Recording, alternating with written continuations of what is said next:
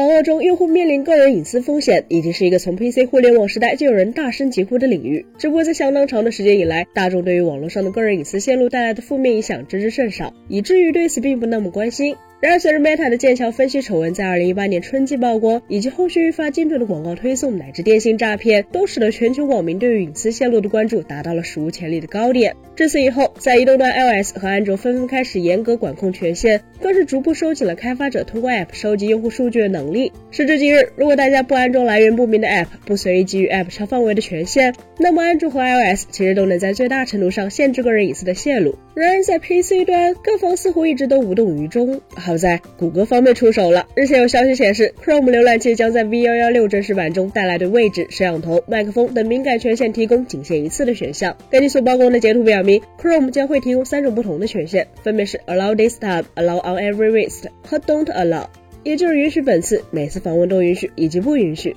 用户可根据自己的需要进行选择，而网站开发者也可以引导用户授予某些权限，以方便未来调用相关数据。看到这里，相信安卓手机用户对于 Chrome 这一做法会感到异常的熟悉，因为这其实是一个在安卓系统中使用了多年的功能。此前在相当长的一段时间，安卓用户同样也饱受 App 滥用权限之苦，App 超范围索取权限更是司空见惯。例如音乐、游戏等基本与通信功能完全无关的 App，也会索取通讯录、短信、通话监听等权限，甚至不给就不能运行。开发者处心积虑想要获得用户的个人数据，其实并不难理解，因为这玩意儿确实很值钱。在大数据时代，数据无疑才是一切的基石。君不见，此前欧盟 GDPR 的公布，让多少美国互联网巨头哀嚎。作为互联网产业盈利的核心，当下的数字广告就建立在海量的数据之上。一旦没有数据作为基础，任凭算法如何精巧，想要让广告触达相应的用户群体，无疑就是巧妇难为无米之炊。因此，部分开发者将用户数据视为了能够掠夺的资源，超范围掠取用已然成为了 App 开发行业的潜规则。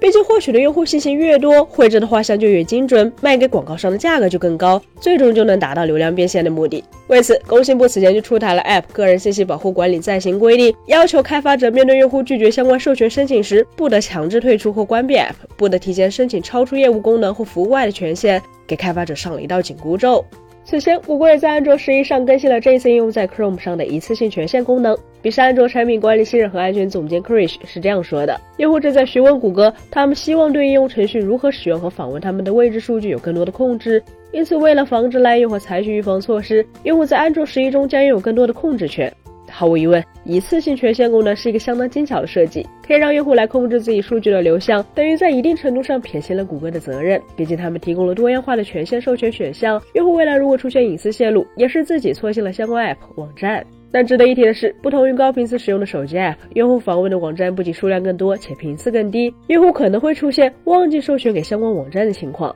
为此，谷歌也给用户在 Chrome 中提供了后悔药，即相关授权是可以被撤销。基于安全和隐私考虑，谷歌设置一组阈值，用来控制一次性权限。当触发某个阈值时，用户设置的权限就会撤销。触发条件包括：当用户关闭页面、关闭浏览器、手动撤销权限、授权超过十六个小时、后台运行超过五分钟。当用户授予一次性权限，并触发上面的任意一条规则，相关权限都会被重置。用户访问相关网站就需要再选一次。这样一来，用户也不必担心忘记取消权限而引起隐私长期被网站追踪的问题。事实上，在个人隐私保护上，Chrome 可以说是相当用心。早在2019年，就曾出现因为 Chrome 提示用户浏览器由贵单位管理和由所属组织管理而登上微博热搜的情况。表示 Chrome 提示用户，如果其处于托管状态，管理员便能设置或限制某些功能、安装应用、监控活动以及控制用户对 Chrome 的使用方式，由此引发了广大 Chrome 用户检查恶意插件的浪潮。对于浏览器而言，由于相关 Web 协议设计的原因，用户其实很难知道哪些信息是公开的，哪些信息是被网站抓取，以及哪些信息是浏览器获取的。